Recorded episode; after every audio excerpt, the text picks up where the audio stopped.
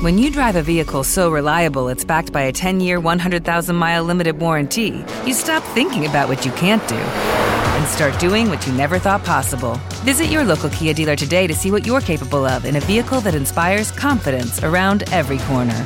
Kia, movement that inspires. Call 800 333 4KIA for details. Always drive safely. Limited inventory available. Warranties include 10 year 100,000 mile powertrain and 5 year 60,000 mile basic. Warranties are limited. See retailer for details. Escucha las principales noticias todos los días, un panorama de la actualidad mundial. Sumérgete en los capítulos completos de Historias en Contexto, que cada semana traemos para nuestros oyentes. Los hechos que son noticia hoy en el formato que te gusta, podcast, Actualidad del Mundo.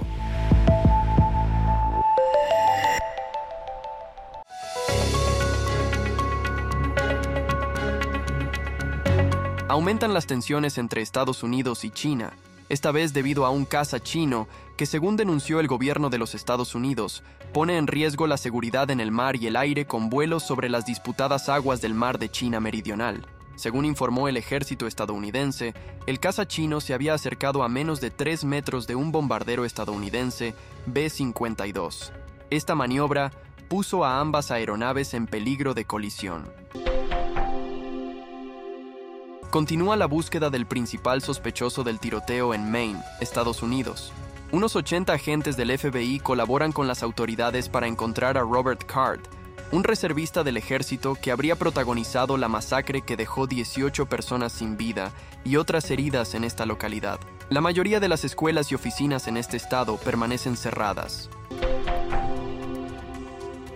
Por falta de energía importada de Colombia, Ecuador ordenó apagones, una medida que se aplicará durante tres o cuatro horas al día, a partir de hoy viernes 27 de octubre. El gobierno de este país anunció que estos apagones serán a nivel nacional, debido a la escasez de electricidad, a lo que también se suma la sequía que afecta a las principales centrales hidroeléctricas, cuya generación es insuficiente para satisfacer la demanda de todo el país.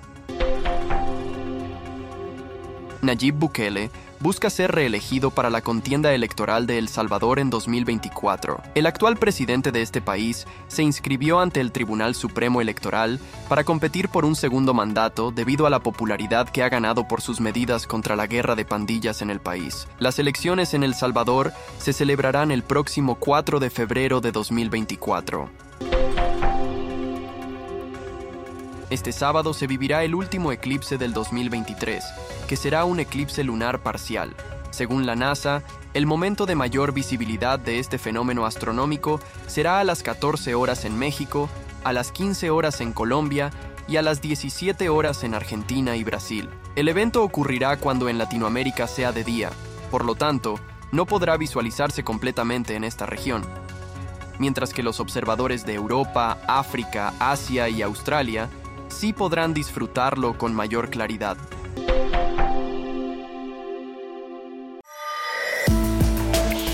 La información que necesitas en el formato que te encanta, podcast.